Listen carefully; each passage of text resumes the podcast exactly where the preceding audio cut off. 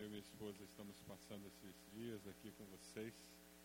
Eu mais uma vez agradeço pastor Márcio, Marcão, pela gentileza de terem climatizado a cidade para nós. Foi muito gostoso conhecer Pado, uma cidade tão refrescante, com uma brisa suave, agradável. A hora que saiu o sol, apareceu uma brisa para amenizar o calor. Eu, eu não sei o que, que tanto falam que Pado é uma cidade quente. Eu não consegui entender. Mas foi muito gostoso conhecê-los, um prazer conviver com os irmãos.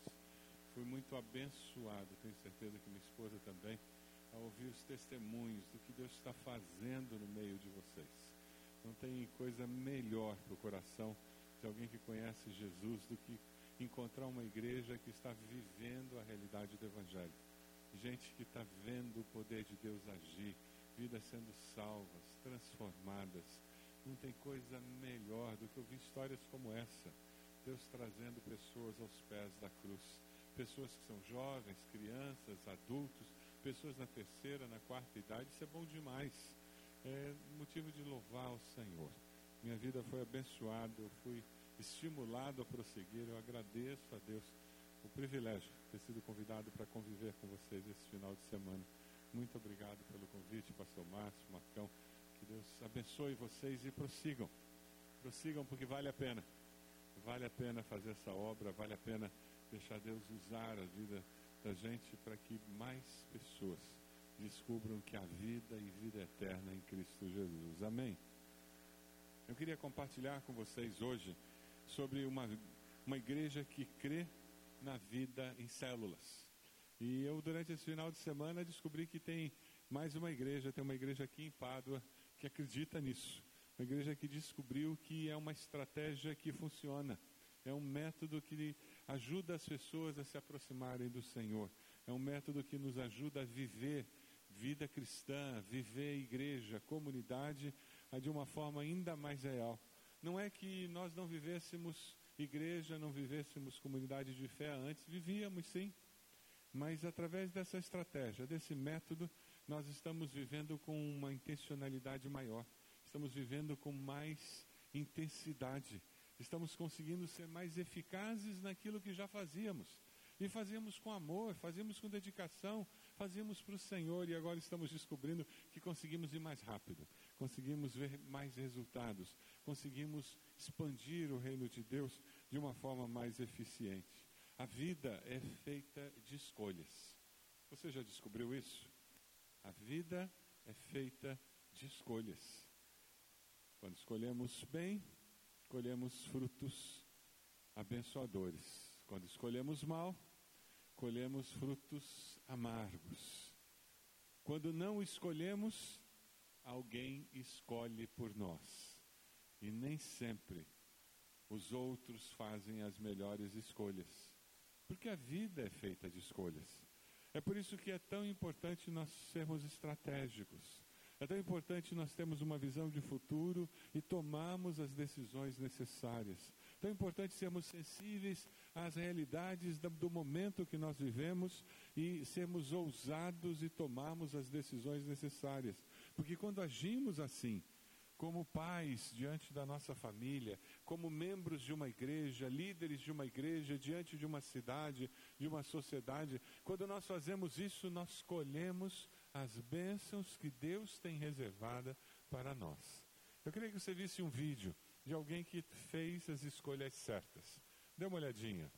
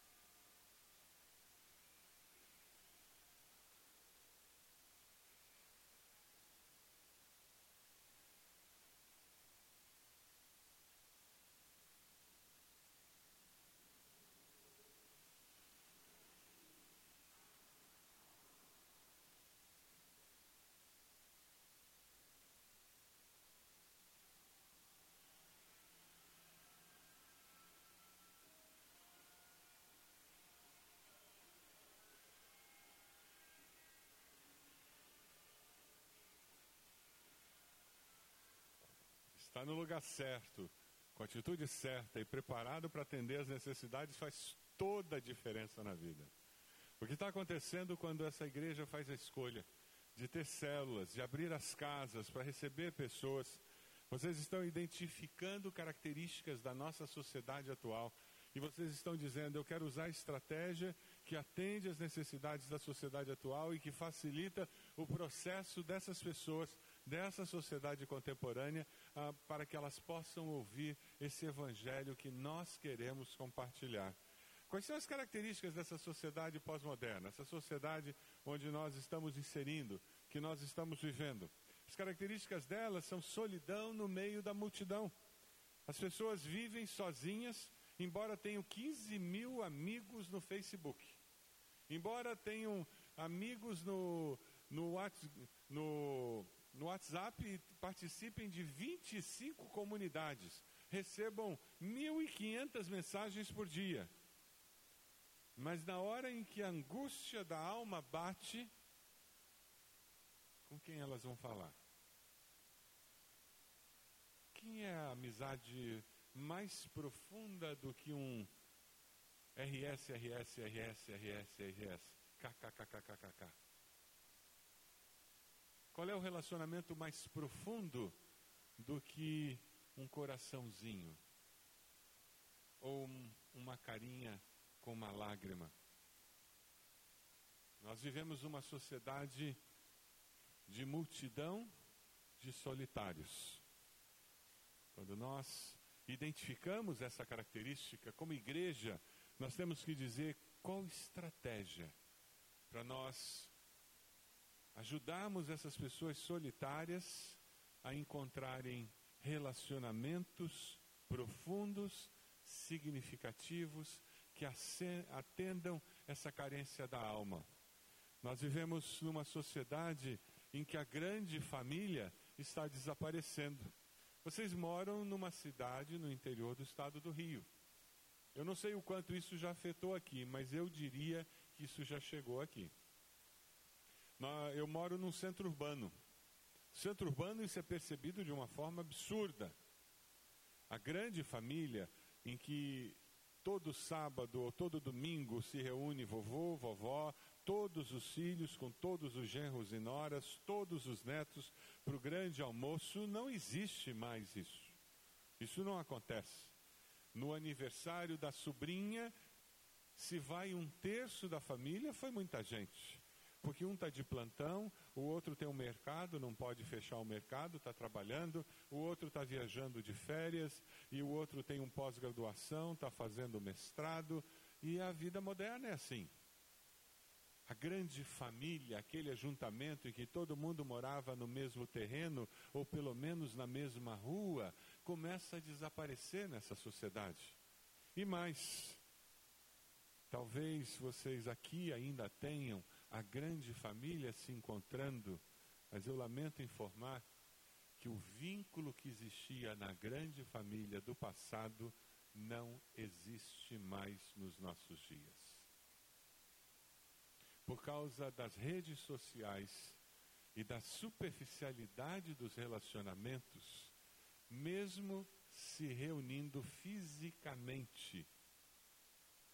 A influência das redes sociais está fazendo com que na grande família os relacionamentos sejam de kkk, rs, rs, rs, like e uma carinha com uma lágrima porque nós não temos muito espaço para falar de nós mesmos. Porque aqueles adolescentes se reúnem na grande família e eles não estão interagindo com as outras gerações, porque eles estão todos num canto da sala com o celular, conversando com os amigos nas redes sociais. Acontece isso na grande família? Quando você olha a situação da nossa sociedade hoje, você descobre uma sociedade tremendamente competitiva. E essa competitividade da sociedade, ela não está simplesmente lá fora no mercado de trabalho. Ela entrou para dentro de casa e chegou na cama do casal. Muitas vezes, como pastor, parte da dificuldade conjugal de um casal é porque a esposa está ganhando mais do que o marido. E ele não está conseguindo lidar com essa situação. Muitas vezes no casal, os dois estão competindo para saber quem tem mais curso, quem fez mais pós-graduação e quem conseguiu concluir o mestrado. Essa postura de competitividade que existe na sociedade chega dentro de casa, chega na família, chega entre os irmãos, pais alimentando isso entre os filhos. Quando você recebe famílias dentro do pequeno grupo, como eu falei no sábado, um pequeno grupo encharcado do amor de Deus, encharcado da graça de Deus, em que a pessoa é valorizada por quem ela é, não pelo que ela faz, fez ou fará. Essa competição é desarmada e as pessoas descobrem que não tem que estar se provando o tempo todo. Quando essa igreja escolhe ter células, ter pequenos grupos nas casas, receber pessoas para que elas sejam amadas, você está dizendo: eu quero ser contra cultura nessa sociedade que valoriza sucesso e coloca um carimbo nas pessoas. Essa é bem-sucedida, essa não vale nada. E essa sociedade tremendamente competitiva trata pessoas e relacionamentos como se fossem descartáveis. Nós vivemos na sociedade do descartável. Nós jogamos muita coisa fora que não precisaria ser jogada fora. Nós produzimos uma quantidade absurda de lixo desnecessariamente.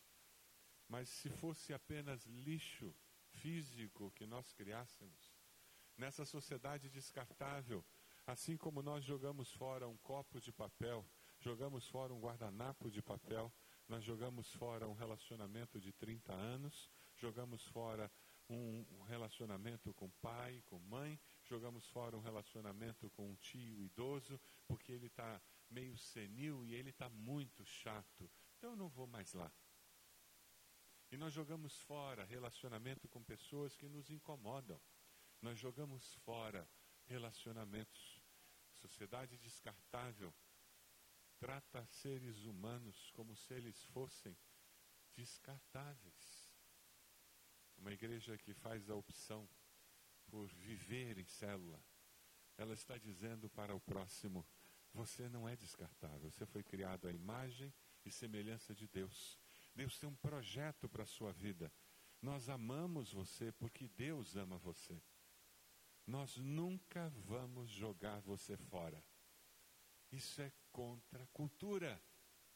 Isso chama atenção nessa sociedade. E isso faz com que as pessoas passem a ter o direito e aceitar a possibilidade de conseguirem ser elas mesmas. Elas não precisam usar máscaras para serem aceitas. Elas não precisam ter um conjunto de máscaras em casa. Esse é o rosto que eu uso para o trabalho, esse é o rosto que eu uso para ir numa igreja, esse é o rosto que eu uso para me relacionar com meu sogro, minha sogra, porque são esses os papéis que eu desempenho para ser aceito na casa dos meus sogros, esse é o papel que eu desempenho para ser aceito na igreja, esse é o papel que eu desempenho para ser aceito profissionalmente.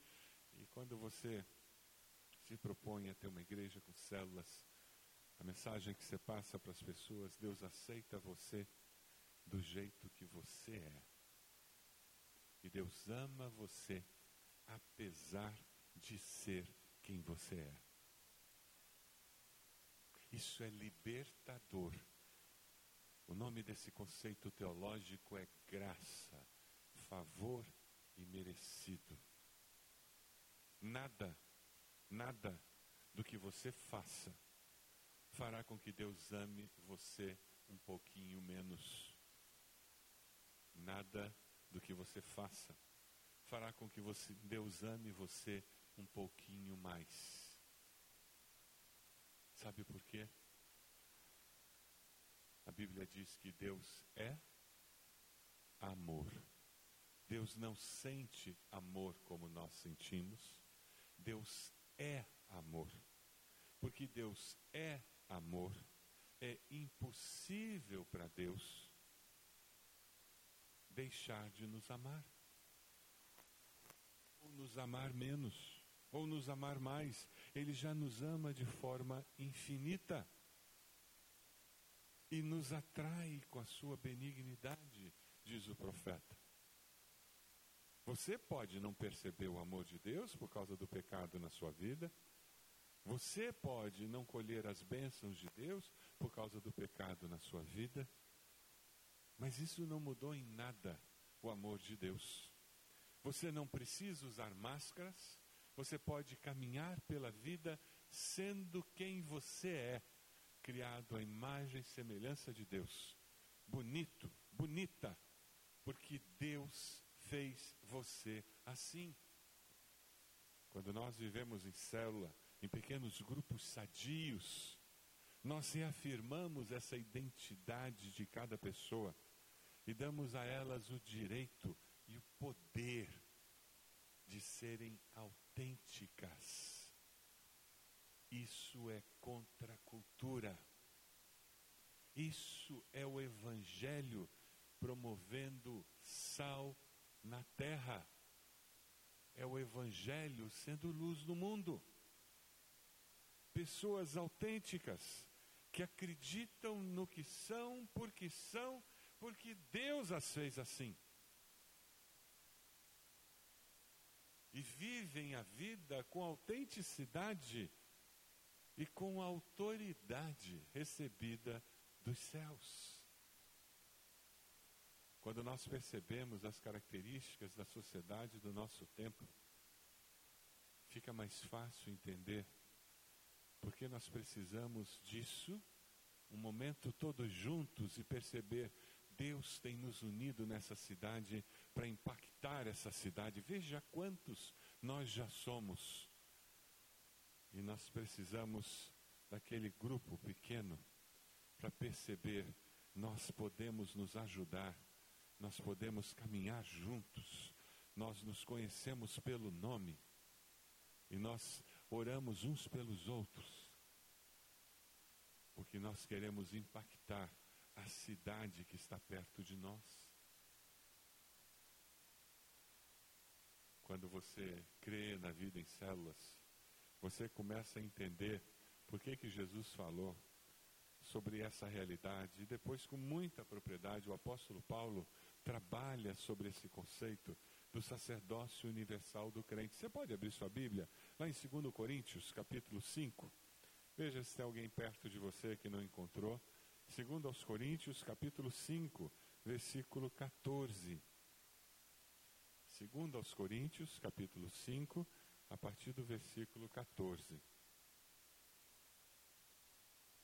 A palavra de Deus nos diz assim: Pois o amor de Cristo nos constrange, porque estamos convencidos de que um morreu por todos, logo todos morreram.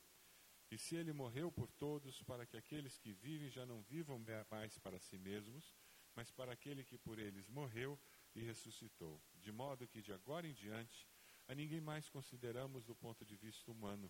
Ainda que antes tenhamos considerado Cristo dessa forma, agora já não o consideramos assim. Portanto, se alguém está em Cristo, é nova criação, as coisas antigas já passaram, eis que surgiram coisas novas. Tudo isso provém de Deus que nos reconciliou consigo mesmo por meio de Cristo e nos deu o quê? O ministério da reconciliação. Deus colocou você ali naquela célula, naquele pequeno grupo, com um ministério. O ministério de promover reconciliação das pessoas com Deus. Quando nós vemos lá em 1 Pedro, vamos ler juntos esse texto? Vocês, porém, são geração eleita, sacerdócio real, nação santa, povo exclusivo de Deus, para anunciar as grandezas daquele que os chamou das trevas para a sua maravilhosa luz. Sacerdócio real, a ideia do sacerdote que intercede entre os homens e Deus. O conceito que está aqui, a doutrina que está aqui, é a ideia do pastoreio mútuo entre os membros. um jeito de viver em comunidade. Lá na igreja, quando eu comecei a ensinar isso, alguns irmãos disseram: É, pastor, o senhor está querendo ficar no bem bom, né? Agora a gente cuida um do outro e o senhor não faz nada. Sabe o que acontece, irmãos? Quando os membros cuidam um do outro, começa a existir mais saúde na comunidade. Porque existe mais saúde na comunidade, enfermidades verdadeiras se tornam muito mais claramente identificadas. O que acontece quando a igreja começa a se pastorear é que o pastor pode cuidar daquelas enfermidades de fato, que muitas vezes acabam sendo negligenciadas, porque ele está apartando briga entre irmãos, discussão entre irmãos, querela, bobagem, coisas que acontecem, mas porque o corpo não cuida do corpo, acaba tudo no gabinete pastoral. Quando nós vivemos em pequenos grupos e nós começamos a aprender a nos ajudar, a nos abençoar, a usar o princípio bíblico. Você tem alguma coisa contra o teu irmão? Você faz o quê? Mateus 18? Vai lá e conversa com teu irmão e acerta. E você acertou melhor. Não conseguiu acertar? Ali manda você chamar o pastor? Não, chama um outro irmão. Chama testemunhas. O processo todo caminha desse jeito. É interessante porque quando a gente enxerga o valor do uns aos outros, muda a nossa maneira de viver igreja. E essa é uma das coisas preciosas, uma das consequências que naturalmente acontece quando a igreja tem célula e que é muito preciosa. Vamos ler juntos esse texto? E consideremos uns aos outros para nos incentivarmos ao amor e às boas obras. Não deixemos de reunir-nos como igreja, segundo o costume de alguns, mas procuremos encorajar-nos uns aos outros, ainda mais quando vocês veem que se aproxima o dia. Quando nós cuidamos uns dos outros, existe saúde no corpo. E isso faz com que nós tenhamos como priorizar o que é prioridade na vida do corpo. Em nossa igreja, o que tem acontecido hoje é que muitas vezes alguém vai para para o hospital com 3.200 membros, não pode imaginar, toda semana tem gente hospitalizada, toda semana tem cirurgia, quase toda semana acaba nascendo uma criança, toda semana tem alguém que teve um passou mal, que teve que parar no pronto-socorro, toda semana tem um casal que tem dificuldade, mas sabe, toda semana tem um nascimento, toda semana tem um casal que teve uma vitória, toda semana tem uma restauração de um casamento, tem coisa boa acontecendo toda semana também. E sabe o que acontece, irmãos? Às vezes, alguém entra no hospital, sai do hospital, a gente fica sabendo depois. Sabe quem fez a visita no hospital? Quem acompanhou aquela família no hospital? Foi a célula.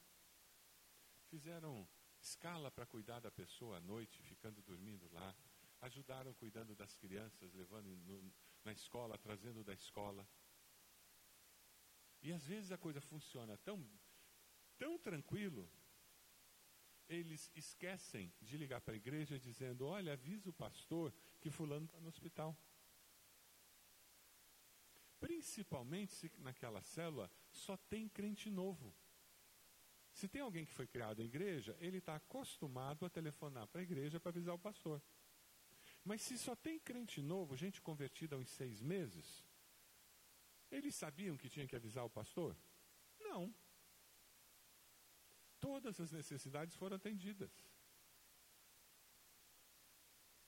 O nosso jeito de, de viver uma enfermidade foge do padrão, não foge?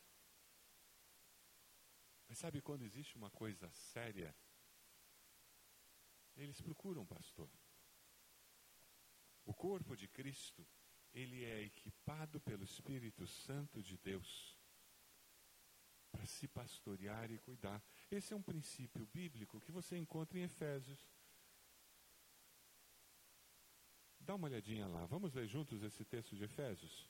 E ele designou alguns para apóstolos, outros para profetas, outros para evangelistas, e outros para pastores e mestres. Essa é a relação dos dons espirituais ministeriais que a gente chama.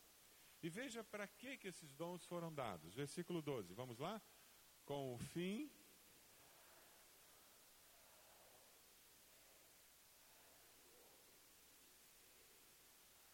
Para que, que Deus chamou líderes espirituais para o seu povo? Para que eles fizessem o quê? Preparassem os santos para quê?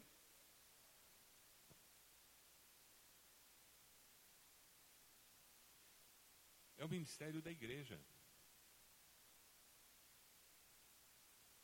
A tradição católica romana do padre, que faz tudo na igreja, influenciou essa percepção nossa de que o pastor é quem faz tudo na igreja. E infelizmente nós, pastores, muitas vezes compramos a ideia e nos sentimos responsáveis por fazer tudo na igreja. E com isso nós quebramos um princípio bíblico muito claro.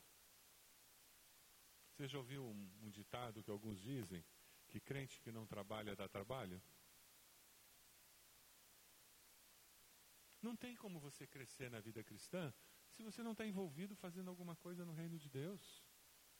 Se você não está sentindo que a sua vida faz diferença. Se você não está sentindo que a sua vida está impactando a vida de alguma pessoa. Que você está abençoando o reino de Deus de alguma maneira. A sua vida tem que ter um propósito maior do que acordar de manhã cedo, trabalhar, pagar as contas, dormir à noite, acordar de manhã cedo, trabalhar, pagar as contas, dormir à noite. Aí chega no domingo, você vem no culto, participa do culto, vai embora para casa, acorda de manhã cedo, trabalha, paga as contas, trabalha, paga as contas. Aí domingo chega, vem. Tem que ter um propósito maior para a vida. E tem. A boa notícia é que tem. Deus tem um ministério para cada um de nós. E a função dos pastores, dos líderes espirituais, é capacitar você para que você exerça esse ministério. E esse ministério envolve a tua profissão. Não foi por acaso que você tem, recebeu de Deus esse trabalho que você tem. Não é por acaso que você trabalha onde você trabalha, que você tem a capacitação profissional que você tem. Deus tem um propósito com isso. A questão é se você vai usar para a glória de Deus ou não, se você vai usar para que o reino de Deus expanda ou não, se você vai viver com esse senso de missão ou não. Uma igreja que acredita em célula, ela vive essa realidade no dia a dia. Porque daí você entende que você foi parar naquele lugar porque Deus tinha um propósito. Uma irmã lá da igreja, ela entendeu isso. E ela começou a ir trabalhar dizendo, Deus, por que, que o Senhor me colocou nessa igreja, nessa empresa? Por que, que o Senhor me trouxe para trabalhar aqui? E ela começou a, enquanto trabalhava, orava pelos colegas da empresa. E ela conversou com o dono da empresa e disse: Eu posso, na hora do almoço, me reunir com alguns funcionários e a gente começar a ter um, um momento de oração, de leitura da Bíblia. Na realidade, ela começou uma célula na empresa dela. O problema é que a célula começou a crescer. As pessoas começaram a ver resposta de oração. E as pessoas traziam oração para a célula e Deus respondia. E Deus responde mesmo. Você acredita que Deus responde oração? E o pessoal começou a vir trazendo pedido de oração e participava. Aí o dono da empresa proibiu, porque tinha muita gente. Era horário de almoço. O que, que ela fez? Ela disse: no meu horário de almoço, então eu vou, vou sair da empresa. Ela saiu da empresa, tinha uma árvore do outro lado da rua da empresa. Ela começou a se reunir com o povo debaixo da árvore. O que, que aconteceu? O povo parou de ir, naquele frio de Curitiba, de jeito nenhum, botou casaco e foi para baixo da árvore. E ela continuou com a célula dela embaixo da árvore. O dono da empresa percebeu. Ele viu que ter mandado parar de fazer a reunião não resolveu, porque a reunião continuou. Ele foi procurá-la e disse: Tá bom, volta para dentro da empresa. Aí veio para o auditório da empresa de novo. Até hoje ela tem uma célula no horário do almoço, um dia na semana, dentro da empresa. Ela entendeu que não foi por acaso que Deus a colocou lá dentro, tem um propósito de Deus. Deus colocou você naquela escola porque Ele tem um propósito para você. Deus colocou você naquele hospital porque Ele tem um propósito para você. Deus colocou você naquele consultório porque Ele tem um propósito para você. Tem uma razão. Deus colocou você, naquela empresa e você viaja porque Ele tem um propósito para você. Viver com esse senso de missão faz toda a diferença. E quando você vive com esse senso de missão, fica mais fácil entender que abrir a minha casa para receber uma célula é uma parte bem pequena dessa visão maior da vida cristã. É um aspecto bem pequeno do todo que Deus tem para mim. Sabe, mais uma coisa muito importante numa igreja que vive em células é que nós entendemos que quem lidera numa igreja que vive em células é servo, não é o que manda. Uma igreja em células vive o modelo de Jesus. Qual era o modelo de Jesus? Liderança feita de líderes que servem. Abre lá em Mateus 23, por favor. Mateus 23, a partir do versículo 10. Mateus 23, a partir do versículo 10. Mateus 23, a partir do versículo 10. Tampouco vocês devem ser chamados chefes, porque vocês têm um só chefe, o Cristo. O maior entre vocês deverá ser servo. Foi o que Jesus falou. Pois todo aquele que a si mesmo se exaltar será humilhado, e todo aquele que a si mesmo se humilhar será exaltado. Se você olhar em João 13, 15, Jesus diz: Eu lhes dei o exemplo para que vocês façam como lhes fiz. Quando você acredita nessa visão maior de que Deus tem um ministério para mim, Deus me colocou naquele trabalho com propósito e eu vou servir as pessoas, os meus vizinhos, meus colegas de trabalho, abrindo a minha casa para ter um encontro ali, para que eles experimentem aquele ambiente de amor e você está servindo. Por isso que você abre a sua casa. Por isso que você convida pessoas. Por isso que você vai buscar alguém para vir para a sua célula. Por isso que você leva alguém depois da sua célula. Porque você serve as pessoas. É por isso que você se importa com elas. É por isso que você quer que elas fiquem bem. É por isso que você aconselha, você faz discipulado. E você faz isso treinando novas lideranças. Porque você quer que as pessoas da sua célula aprendam a liderarem servindo.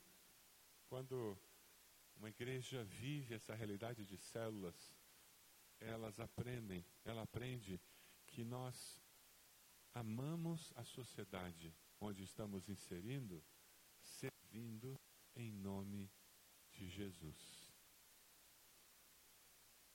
Quais são as necessidades daquelas pessoas que moram no seu prédio, que moram na sua quadra? Nós somos muito rápidos em pensar em pessoas que precisam de cesta básica, que precisam de roupa usada.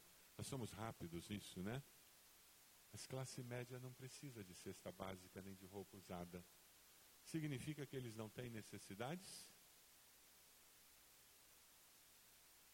Sim ou não? Tem necessidades, classe média? Então você tem que servi-los em nome de Jesus. Quem sabe é cuidando de um filho, enquanto aquela pessoa vai numa consulta médica. Quem sabe fazendo um bolo, ou uma sopa, uma canja, num dia de enfermidade.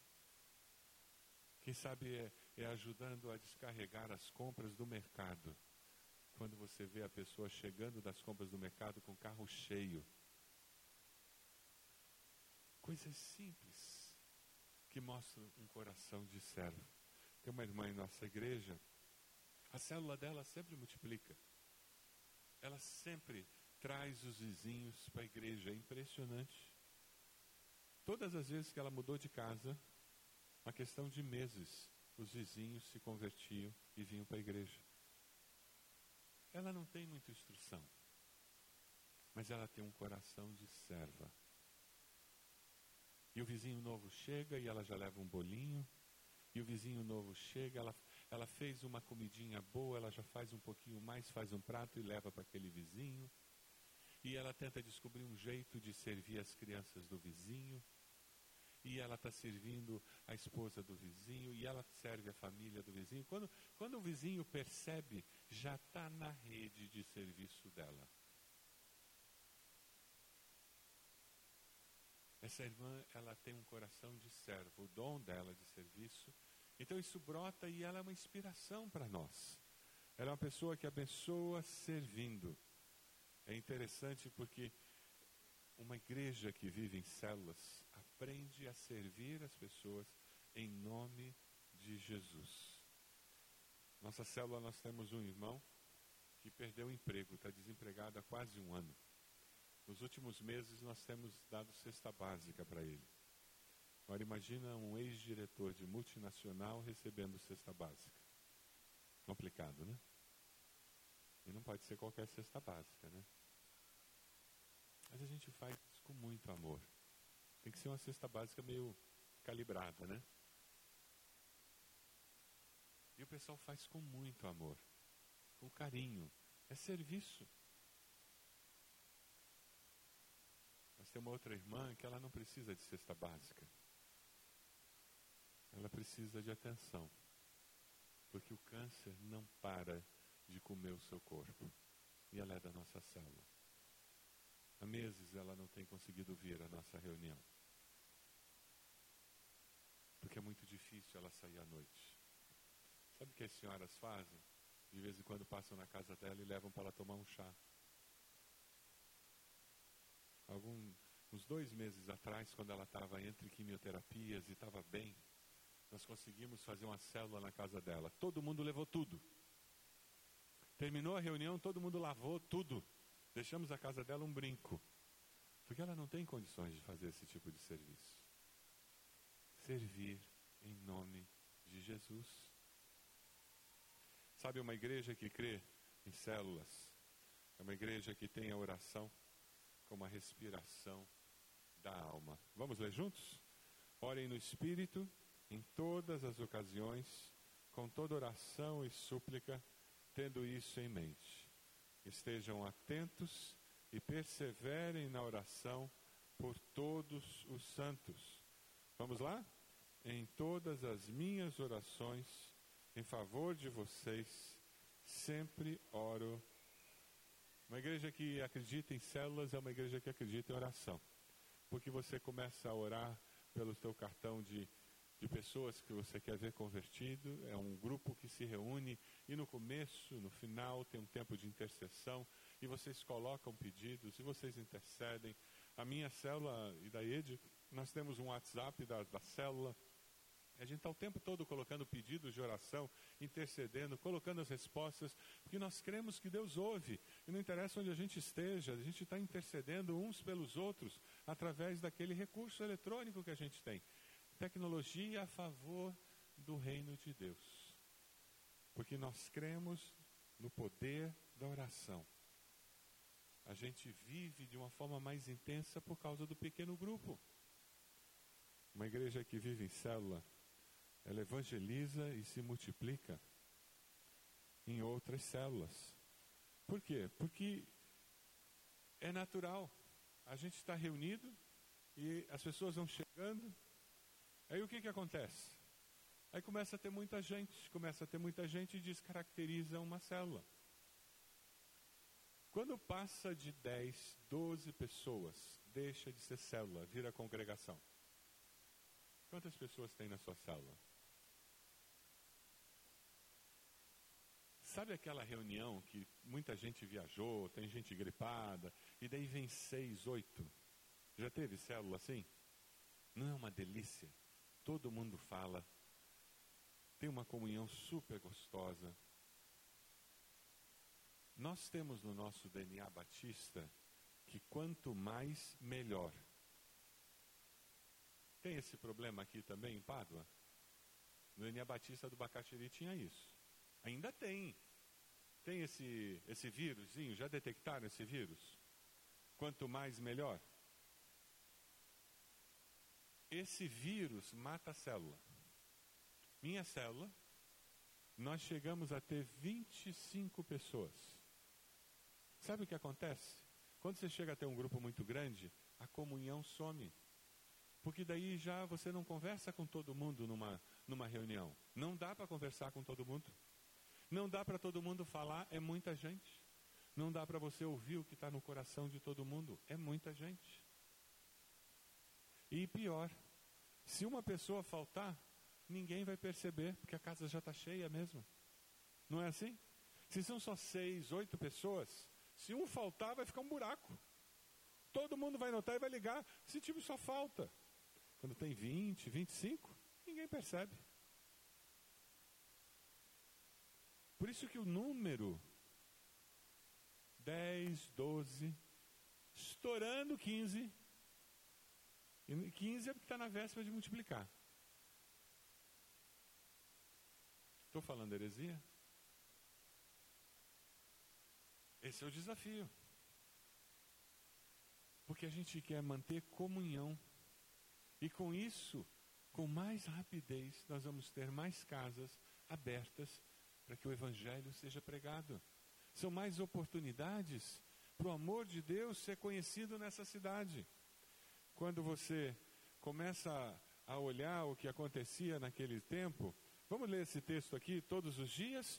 Continuavam a reunir-se no pátio do templo, partiam pão em suas casas, juntos participavam das refeições com alegria, sinceridade de coração, louvando a Deus e tendo a simpatia de todo o povo. E daí?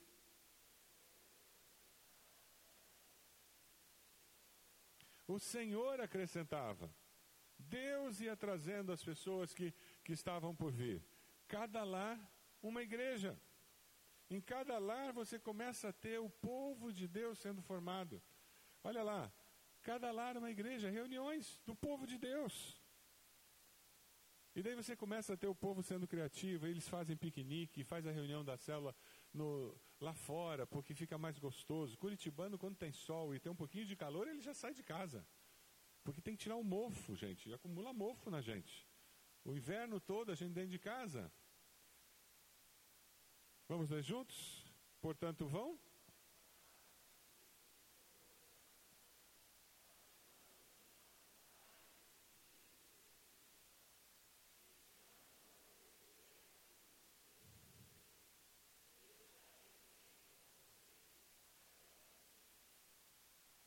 A célula se transforma no pano de fundo da existência da igreja. É o pano de fundo. Tudo mais que acontece na igreja tem esse pano de fundo. Porque a estrutura de apoio, a estrutura onde as pessoas estão chegando para serem evangelizadas, onde as pessoas estão sendo discipuladas, tudo isso acontece ali. Vai chegar um momento em que toda vez que alguém tomar uma decisão aqui no culto, você vai perguntar qual é a sua célula, porque as pessoas que estarão tomando decisões aqui estarão vindo das células, a maioria. A exceção é alguém cair de paraquedas no culto. Por quê? Porque o pano de fundo da vida da igreja serão as células. É ali que Deus tem levado a maioria das pessoas. Vocês estarão vendo acontecer na vida de vocês, sejam praticantes da palavra e não apenas ouvintes enganando-se a si mesmos. Vocês estarão vendo o Evangelho sendo praticado na vida diária. E daí vocês vão começar a usar um critério para medir sucesso, perguntando não quantos membros nossa igreja tem, mas quantas pessoas em nossa igreja vivem em comunidade mesmo. Quantas pessoas em nossa igreja estão crescendo na fé. A Igreja Batista do Bacaxeri tem 3.200 membros. Mas nós temos 1.800 pessoas que vivem em comunidade. 3.200 no hall de membros. Duas mil e poucas pessoas que passam no domingo pela nossa igreja. Mas uns 1.800 que vivem em comunidade, que são cuidados, amparados, amados pelo corpo durante a semana, nos momentos de dificuldade, que celebram as vitórias com o corpo e que entenderam uma igreja bem-sucedida não é uma igreja que tem muitos programas, muitas atividades, mas é uma igreja que cumpre o propósito de Jesus, em que seus membros vivem com senso de missão e que transformam a sociedade onde eles estão. Vivem com senso de missão e vivem comunidade, comunidade de fé. Você pode abaixar sua cabeça, por gentileza? A minha pergunta para você é: você faz parte de uma comunidade de fé, de uma pequena célula, de um pequeno grupo? Você já se deu ao direito de viver esse projeto de Deus? Talvez a decisão que você tenha que tomar hoje é: eu vou começar a participar de uma célula. Ou quem sabe o desafio que Deus tem para você hoje, eu vou abrir minha casa. Eu vou consagrar o sofá da minha sala. Aquele sofá que Deus me deu, bonito, que tem lá na minha sala. Eu vou consagrá-lo para que pessoas ouçam do amor de Deus naquele sofá. Talvez a decisão que você tenha que tomar hoje é: eu vou olhar para o meu trabalho, para a minha profissão, com senso de missão. Vou olhar aquelas pessoas com quem eu trabalho como meu campo missionário, entendendo que Deus tem um propósito, que Deus me colocou ali com um objetivo. E eu vou começar a orar por aquelas pessoas diariamente, pedindo que Deus me dê a visão de como eu posso abençoar aquelas pessoas. Qual a decisão que Deus está colocando no seu coração?